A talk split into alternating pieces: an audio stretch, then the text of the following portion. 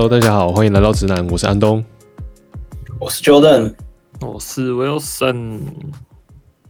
哎，那上一集我们很多聊到了之前啊、呃，安东在带领这个摄影团队和一些合作的经验。那么今天呢，我们想要继续来延伸这个话题，我们来聊一聊，就是我们彼此在这些工作的经验中，说多不多，说少不少的年数里面，就是有遇到过被带人、被带或者是带人的一些经验。嗯，嗯，那像我自己本身来说呢，我我我一开始其实我算是那种真的是不太会。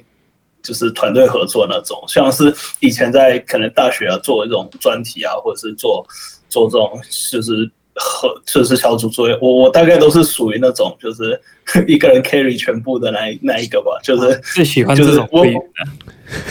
我我对对，其实很多人是是这样，就是特别是那种通识课，他们就就反正他也不是不太想认真做，可是我就觉得说我我就既然既然修了，还是想把事情做好，所以我就我通常就会。就是这种这种分组作业，就是反正反正谁想做去做啊。如果真的大家都不想做，那大家看再来怎么怎么分摊这样子。船到桥头自然直，是是是，对啊。然后一直到后来，后来我工作之后，当时我一开始工作，我我算是呃，因为我们那个时候是公公司，就是那个单位也挺小的，基本上写程式大概就只有一两个人在做而已。然后，所以我自己也算是一直都是，呃，单干型这样子。但后来呢，就也是团队慢慢扩张，然后又遇到了这个带人的问题，我才发现说，哎，其实我好像不知道怎么带人，因为我当加入的时候也没有人带我，就是本着我自己这样子，自己慢慢摸索，慢慢摸索，然后把这些东西拼凑起来。所以我发现我好像不知道怎么样让别人去，哎，就是。把同样的路走一遍吗？还是说，就是我通常就是直接东西扔给他说，哎，这些文件就是可能我之前做就是看的一些文件，我就直接把它扔给他说，哎，这些你看一看。可是好像变是说到后面有落差，因为可能但每个人吸收程度不一样，然后可能说我这个东西我预期它大概多久可以看完，然后可以开始做，可是事实上好像也不见得会是这样子。嗯嗯，像像我的话，我在学校其实也是差不多跟 Jordan 一样，就是 就是就就是几几乎也都是自己做一做，然后做作业交了完了完事这样。但是有时候你还是没办法，有时候事情实在太多，所以我有时候还是会强强制队友啦，就是你还是要发一点工作给他们做，不然的话自己真会累死。这也是我在。就我大学的时候玩社团嘛，那时候就是做机器人，然后去比赛这样。我觉得真的真的还蛮有用的，就是大学社团经验，这真的是有差。所以鼓励各位听众，还有机会的话去玩个社团。嗯，这真的是差很多。对，因为像像我的领导方式也算是很很随意的，我是超级随意的那种，就是哎，我丢丢一个工作给你们做。然后你们朝那个方向前进，有问题来找我。我通常都是这种领导的方式，但是是呃，我我知道这种方式不能一直下去。说实在的，因为对，因为你常常可能会遇到一个问题，就是说，哎，有问题来找我，然后他没来找你，是因为不是因为他没有问题，是因为他不知道怎么问问题，甚至他不知道问题在哪里。对对对，就是这种，应该说这种。领导方式也不能说全错，因为如果你遇到就是性向很合的，那我觉得这种方式真的是运作的运作的很快啊。因为你给他一个方向，那他朝那个方向前进，那他前进的很快，那你这边的事情也可以双向的持续进行，就是两边的这个进行速度就可以 double 嘛。但是如果你遇到性向完全不合的，就是那种你要手把手教学那种，像我上集提到的那种，就真的是。超级超级累，因为你 你你在做你的东西，然后你一直烦恼他的东西有没有完成，这个就是很很不好的一种领导方式啊。所以要要学会变通啊，但是，诶、还是要有机会可以去练啊。那我觉得社团确实是一个蛮好的训练方式。然后有有像我的话，有时候会发现说，诶、那时候在带的时候，也会像。Jordan 这样的问题就是，诶、我丢了一个方向，然后发现，诶、他好像不太喜欢这样做吧？有可能，就是他可能也不是说因因为不是每个人都完全一模一样，不可能每个人都按着按照你的成长轨迹下去进行。但是我还是倾向于就是我把这个重要知识点跟你讲，那你去从这个知知识点进行扩张去学习周边的东西。我还是比较倾向于这样啊，但是你怎么去达到这个目标，其实我还是蛮无所谓的。对，是，对，但我还是倾向于希望组员可以主动一点啊。说实在的，因为以这种非利益的环境下，你如果不主动，我也没有什么方法可以去强制你去执行。对啊，对啊，一来你也没有义务，二来你也没有这种就是。它也不像说你今天在公司会有就是一场利益，会有什么考核之类的。社团基本上就是就是你就是真的就是完全纯粹兴趣嘛。你要真没兴趣，那那我也没办法。对，所以所以在这种其实其实，在这种环境下，对双方的呃压力都小很多。就是不管是你是领导者，还是你是组员参加者，你领导者哎，这个参加者不做好吧，那那就换别人，这无所谓。那你参加者不做，那你就直接离开社团嘛。你其实也无所谓，就是对双方来讲，压力压力其实都很小。所以我觉得在这种环境下，其实，哎，就很很能够让你了解自己啊，可能，然后也可以让你学习到一些东西。对对对，对啊，我觉得我自己自己本身蛮可惜，就是我大学并没有参加太多这样子的活动，所以我就是真的到我后来在公司带人的时候，才突然发现说。嗯这跟我预期的有落差，为什么？这就是，例如说我交代的事情，可能到后面，哎，过了两个礼拜过去了，但是我什么事情都没有做完。对，当然我我并没有在在在影射 Wilson，我们之前一起工作过，然后澄清一下，免责声明。我说因为之前。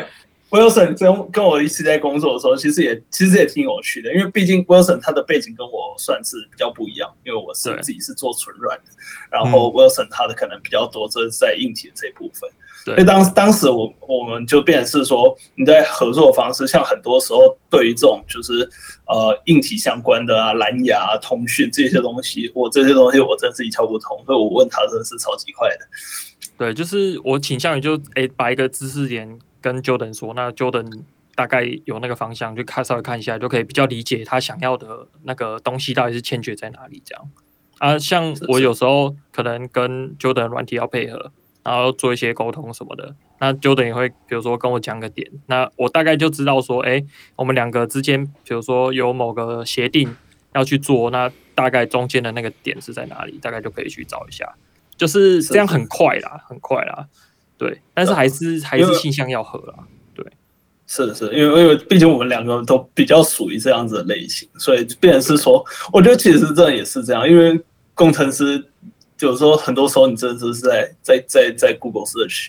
所以你重点就是要知道你要下什么关键字，然后你就可以下去展开。但像我自己后来再带其他后后后来陆续又加入几个其他工程师，那其中有一个他就是比较像是他需要一个口令一个动作这样子，我自己感觉，所以经常他工时特别长，他经常在加班，然后但是但是他他的呃就是产出并没有。跟他的公司真的算成正比吧？我觉得有时候他他的就是效率还挺差的。嗯，对，但但因为这样子就变成是说我跟他配合模式就必须要去做调整。那我一开始我也是很不习惯，因为我觉得说，咦，这个东西。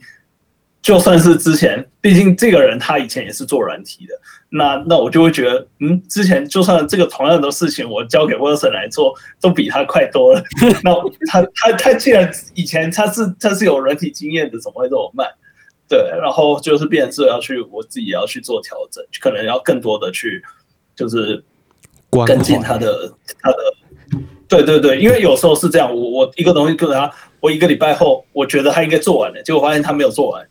但但其实变后来是我应该要就是可能两三天两三天就去去 check 一次他的进度这样子，然后就是因为有时候他变是他他比较这个人比较倾向于他不知道他的问题点在哪里。嗯嗯嗯嗯。其实我听听你们这样说起来，我觉得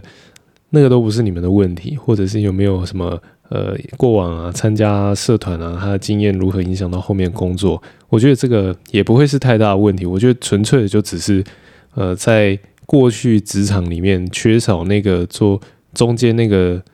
通常会有一个调停的一个管理者，他是他是调停或协调，让不同的工作人员他他们可以运作的更好。我觉得在我们的组织里面，常常都缺乏这样子的角色，就变成说是我我觉得这件事情，在我来美国之后，我觉得我觉得挺特别的啦。就是像像目前我们公司的话，算就是就是都是软体工程师嘛，可是我们一个组里面会有几个。我觉得蛮有趣的角色，就是除了呃，一般来说你你是呃，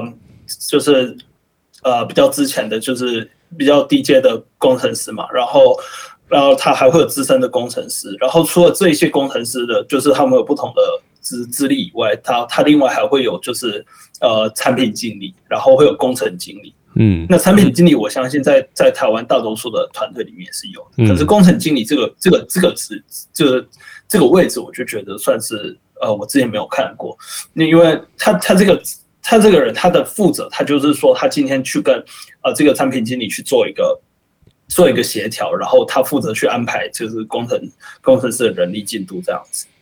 所以变成是说有这样子一个角色在的时候，会变他他。更更多是让，就是像刚刚安东提到，就是去去协调的这个角色。对，就是要有一个 PM 啊，说实在，但是对对对，就是要有一个人专门处理人的事情。是是是，对对对。但是我，但是我们这个这这位公司，他他变是说，这个处理人的事情，他还有两个人。像像 P N 你刚刚提到的这个人，他是专门对外的，就是说，哎，上面老老板开什么需求，客户开什么需求，是这个人去处理，P N 去处理。可是这个工程经理 E N 他是负责对内的。嗯嗯嗯，对，嗯嗯对。我自己只是我自己是觉得说，这样子的角色他有存在的必要，就是他要有。合适的个性，那他也不能说都没有专业，他也是，比如说他可能要有一点工程的背景啊，又或者是他有一点嗯商务的背景，他也有可能会有一些呃人文的背景。那我自己觉得是说，这样的角色我以前有扮演过，因为以前我也是我不算是有玩过社团，可是我有之前有做过一阵子的那个戏学会会长嘛。那么戏学会会长其实要管理的就是一整个。一整个那个组织的运作嘛，有分不同干部去做一些不一样的事情嘛。那在戏学会每里面每一个没有分什么打杂的，就是每一个都是干部职位，然后再下去就没有了。那我们对，那以前我我的做法就像戏学会有财务嘛，那会有公关嘛，他还会有呃，还有像副会长也有他的角色嘛。我我觉得之前我在。经营这样组织团队的时候，刚开始的时候的确也是会比较偏属自己硬干型，就是呃呃自己想做什么，然后就去做什么，但是没有去顾及到其他呃被找的干部他们的感受。那这个其实过了一段时间，它就会有一定的反扑，就变成说行事效率不彰啊，或者是沟通上啊，就会变成是一些办公室八卦什么的。那这样其实就不会是很健康的一个发展。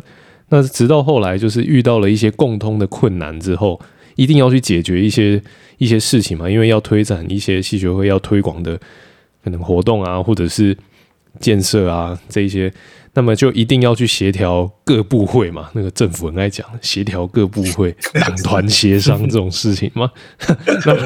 那我就要去去跟财务长说这一些这一些，然后去跟副会长说这一些这一些，然后还要去跟那个机动长啊，或者是设备长什么的，去跟他们讲说要怎么去调动这些事情。但是我不可能说只放一个口令就给他们去工作，因为他们一定会横向有一些连结嘛。所以在在这个之前，就会是跟他们说：“哦，你可以，你去找那个谁谁谁，我有跟他讲过。那么，呃，大概要怎么做，你们可以讨论一下。那问到这边的时候，我再下一步，我可能会问说：你觉得怎么做会比较好？通常，我我包含现在在片场，我也是会这样问：你觉得怎么做会比较好？然后，那个摄影师或者是助理，他们就会给一个建议。”那他们的建议会在掺杂我自己本身就有的一些想法，会去做一个权衡。那我发现说，只要去问你觉得怎么做比较好，通常被问的人是有一种，呃，他做的工作或他负责的事情被尊重的感觉。那通常稍微有一点想法的，就比如说 Jordan、Wilson 这个，其实你们就会开始把你们自己的想法倒出来，然后倒出来之后呢，接下来要怎么做，就会进入那个讨论，而不是说我跟你说要做什么，然后就去做什么。那这样子后面就开始有一些问题，因为可能自己本身也不是很清楚说我要他干嘛，这个就很常在公司行公司里面其实就很常发生这样的事情嘛。主管交办一个事情，结果过一阵子主管忘了。然后职员不知道做到哪里去了，结果主管忘记了这件事情，然后最后是有职员再把进度交还给主管，那结果就变成一个回圈嘛，一个死回圈，然后就效率不彰嘛。对，那我我自己综合这些经验下来，因为我在片场要带人，还有以前在戏上的时候，也是跟一群现在在当工程师的朋友们有这样的协作经验，因为有后来有呃。呃，有比较好的经营成果，就是我会一直去回想那一段时间的一些经营的时候，我就会觉得说，其实我们会需要的，就是中间有一个协调者。这个协调者他是可以体谅各方立场，然后去综合大家的想法，然后去弭平一些大家的落差。那这个角色，我觉得在。公司里，公司行号里面一定要存在。如果不存在，就变成说大家各自做各自的。但是其实最后整体下来是效率不彰的，就像是很多行方程式，但这是这个方程式它矩阵列出来它无解，那那这个方程式它就没有意义，你知道吗？对，大概这个是我我自己个人的一些想法。因为像像我的话，在比如说我还我会先给方向嘛。那他在做的过程中，我可能时不时经过还是什么，就看一下问一下。但其实我一开始的时候，我还会觉得说，诶，为什么你没有照着我说的方向做？你为什么朝着某个方向做？就我一开始在带人的时候，还会有这种想法，因为嗯，就是我给的基建议基是基于我的一我的经验嘛。那我的经验告诉我，就是这个基基本上是最优解。对，所以我就希望他照着这个方向做，但是。到后来之后，我渐渐就是发现说，因为真正做的人还是他们，所以他们才有办法真正的理解他们遇到当前遇到什么问题。他们发生的情况不可能百分之百跟我遇到一样，或许可能七八成会一样，但是，诶，我还是后来就是还是尽量让我带的人他们就自由发挥嘛，因为他们才是第一线真正在做的人。那我纯粹就是提供一个意见这样。嗯，说实在的，那像我不会，我不会想干涉太多。嗯，那你像刚刚你提到的这样子的问题，你呃，就是你你可能觉得呃，像你如果说步骤 A、B、C 这样子是一个最优解，可是他可能做了一个 A，然后 B plus C，所以这这个时候，但但有有时候，如果你的经验是对的，你会怎么样去告诉这个人说他他应该怎么去调整？呃，我我觉得这个真的就是学校的一个最好的最好的地方，就是你在学校里面是非常非常允许你失败的，所以是是，你通常比如说像你刚才讲嘛，我原本觉得是 A B C，但是你做了一个 A B plus C，那最后出了一点问题，是因为 B plus 的关系，那是。那个人他可以学到说，A B plus 是真的不太好，那。嗯哼，出这个问题，那那就出啊，就想办法看怎么把 B plan 再改成 B 之类的，就是非常、嗯、就是在学校里面有一个非常非常大的优点，真的就是容错率很高，非常非常大。嗯，所以像这种事情发生，我也是无所谓。对，说实在的，那像如果在要又或者是比如说 A 然后 B plan C 这个步骤，确实是。因为他当下情况，所以这样做，那做出来的结果也 OK，那那就 OK。那我也相对的可能会，比如说获得一些不一样的经验，就说，哎，那你就是因为某些情况，所以你把 B 改成 B plan，那这样子也 OK 的话，那我相对也可以学习到一些经验，这真的是学校一个非常非常大的好处。所以像我在看日本，因为我现在是。加入那个看星星的社团嘛，就是天文研究社。嗯，我在看他们的组织架构的时候，我就会觉得哇，真的是非常非常厉害。因为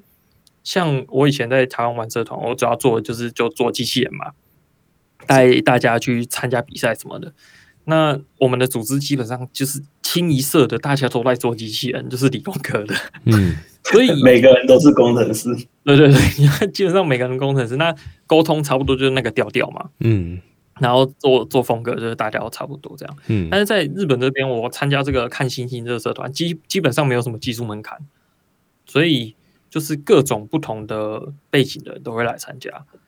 所以我在看他们组织，比如说这边有那个学员季嘛，嗯，我在看他们组织学员季的时候，就觉得哇，特别有趣，因为。像我们学校有那种美术相关的，你就会看到哇，他们美术做的就是超级好，然后那个什么社团宣传什么的，哇，超超赞、超棒的，你就觉得哇，这个真的好厉害。嗯嗯。那又或者是比如说，可能有一些理工背景相关的，甚至有些人他可能本身就是学天文的，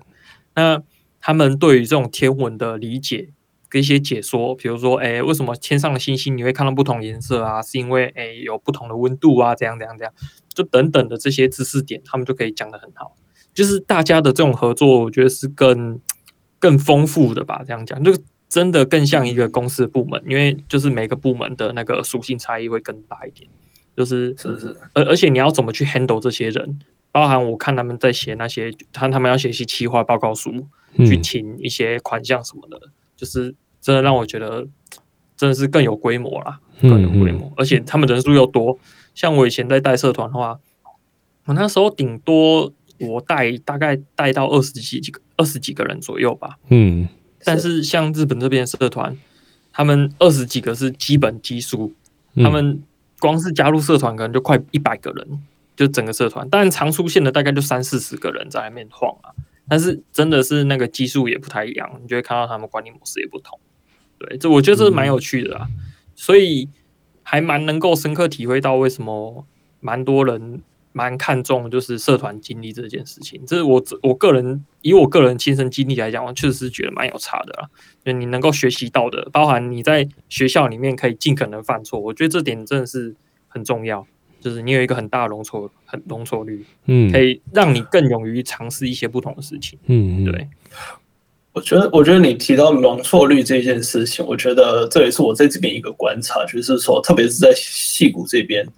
我觉得有一件事情很好玩，就是因为软体它的特性，它它它本身它不像是做其他的产品会有很高的成本，例如说你今天烧了一块板子，烧了就是烧了，或者是你今天塑料射出，你今天做出来了，你你成本下去了，这东西也没有办法改，因为软体它本身它有一个很很它很容易修改。所以，相对于我我自己看起来，我会觉得说，这个产业在在容错这件事情其实也特别高。所以，像是像是可能我在过去这来到这边开始工作也快快一年了，就真的也有几次就是哦不小心就是发布了一个错误的版本。然后这错误版本上去了，基本上就是就是那个那个那、那个特定的服务就是挂掉了，就是例如说你可能在网网易上看到什么五零零啊、四零什么之类的，那个服务就是挂，完全没有办法来个。然后甚至这个东西是在是在生产环境的，就是在正式的环境上的，因为一般我们软体我们会把它放成这里有测试环境跟正式生产环境这样子。那这这件事情发生了怎么办？那如果今天今天今天以以在其他产业，例如说你今天做一个，比如说房子你盖歪了，或者是你这些塑料射出，它这个东西跟跟跟你的设计不一样，你这整批就要报销了嘛，基本上没救了，嗯，成成本下去了，基本上就是没救了。可是，在软体里面，你你就变是说你可以。哦，你就赶快再再再赶快及时再修补一下，这东西还是可以动的。就是你赶快把它改回来，甚至是你软体，你还可以把它先恢复到上一个版本，版本然后你对对对，然后你还有时间慢慢慢慢再来修。毕竟通常你是加新功能嘛，你加了一个新功能坏了，你赶快会先把这个功能拿掉，然后修好，再再再上一次，就直接回到上。我觉得，对对对，所以所以我觉得相对在在这个这个产业上，像我我自己也会比较容易去。就是做这些学习，因为很多时候就是你是也是 try and error，然后就是因为有些东西其实并不那么容易的去测试，所以有时候你真的要测，你就只能丢到生态环境上。因为像是我们有时候测试环境的那个基数来讲，当然你可能说啊，我尽尽可能去模拟跟就是生产环境相同的，例如说客户数量也好，或者是什么，但是毕竟有的时候有些。时候还是比较困难去做到这件事情，所以变是真的有些像我们之前就做过一个，就是我们我们要验证我们其中一个服务它的它的就是这是不是真的能能能负荷负荷这样？我们想要就是改善它的效率这样，然后我们就真的只能把它丢到生产环境上去，然后上去看那几百万使用者同时在跑的时候会发生什么事情。对，对啊，所以所以现在有 Git 是真的很方便啊。之前不是有那个 Git 的梗图？他说：“嘿嘿，我直接 merge 到 Mast 上了哦。”就是。对啦，我我觉得现在真的是出了越来越多东西，所以比如说像工程的东西，为为了要容错这件事情，就会做很多模拟嘛，就是会在软件上。是是是，对对对，所以真的是很方便啦。现在社会越来越方便，就不一定什么东西你都要亲自去尝试。对，嗯，你们说的这个容错，在软体上或者是在校园里面做一些事情，容错率很高，这个是令人羡慕的事情。就像我做，对，像我做，我觉得安东这个很困难。对我做这个影像，做特效，对 特效，特效还好，特效呢比较偏软。那特效那个在在出去之前，就是出去给关键的客户人士看之前，特效它修正的空间其实跟软体一样大。但是有一个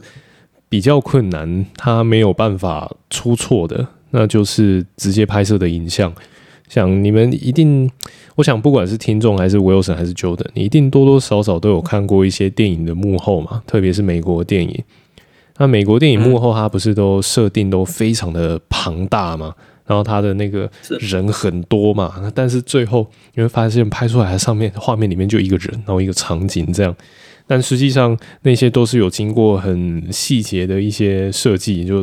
电影工业的一些呃美术排美术啊，或者是现场的排场啊什么的设，那个都设计过，它让你看起来是完美无瑕的。那么要做到那件事情，它的它的不允许容错的，呃，应该是说它容错空间非常非常的少。就是如果你有一个画面哪里做的不自然的话，观众马上就出戏了，或者是说客户马上就看到一个缺点，哇靠，那那样就挂了。就是那个那个投进去的钱啊，在那那一秒画面，它可能就会坏了整个十分钟的剧情，这个都有可能。对，所以在片场现场工作压力是很大的，就是 特别是导演或制作人，他的那个压力真的是真的是山大，因为那个演员的表演啊，还有片场的设定到底自不自然，看起来会不会很出戏？就你不能说演个古装剧，结果那个天空有一个飞机飞过去嘛？那这样子就是这个对啊，这样这个大家就会只记得那台飞机，不会记得古装剧在演什么。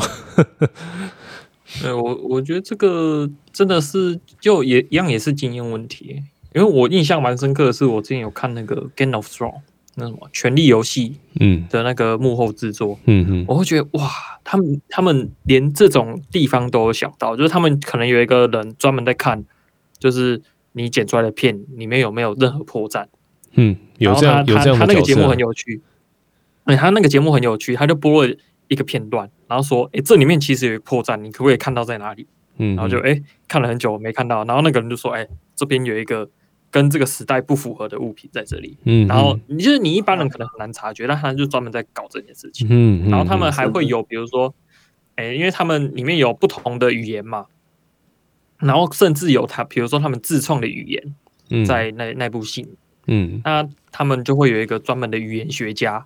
来去指导演员说，你要该用怎样的语气、怎样的说法去呈呈现这一段话，因为这个这个语言可能是完全他们自己自创的。他们就是请那个语言学家来指导，这样，嗯，我觉得哇，他们注意到很多细节啊，当然是这个制作费也很足啦，但是他们能够想到有这件事情，我觉得是很佩服。对，其实最主要是说，他必须要在呃，他们制作测试的阶段，一定要把这些问题挑出来，否则，嗯、呃，他们的那个产，他们的影像的作品、影音的作品，一旦付诸大众，一看就一千万人，那这一千 万人里面，对，只要有。百分之零点一的人发现那个有问题的话，那这个百分之零点一会变成那一千万人全部都会知道。是，对，就就就是说，好，也可能没有到一千万人。就假设是百分之一，是多少？一千万百分之一十万嘛，那百分之零点一就一万。那这一万人，好，假设某我们讲台湾的某一部戏，就是某一个知名串流平台的某一部戏，就是什么呃什么图鉴的嘛，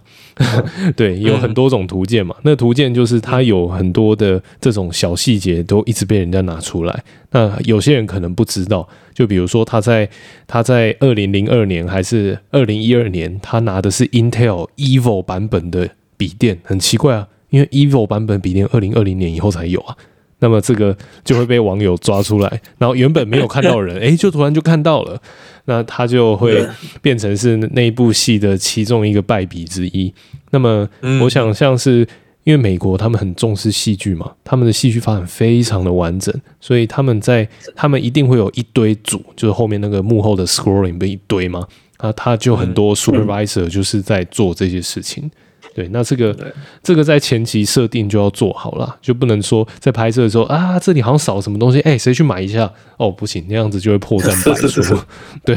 那样那样子就是拿拿其他地方的东西来去补这个破洞，但其他地方又多了一个破洞，是这样子的意思。像像之前那个什么，看那个 Breaking Bad，它里面有那个掀盖式手机那一种，嗯，虽然说它也是很新很新的片，然后它就是在那个年代嘛。就对那个手机印象很深刻，每次看那个 Gus 或是老白在那边拨那个电话的时候，就很有感，就是啊，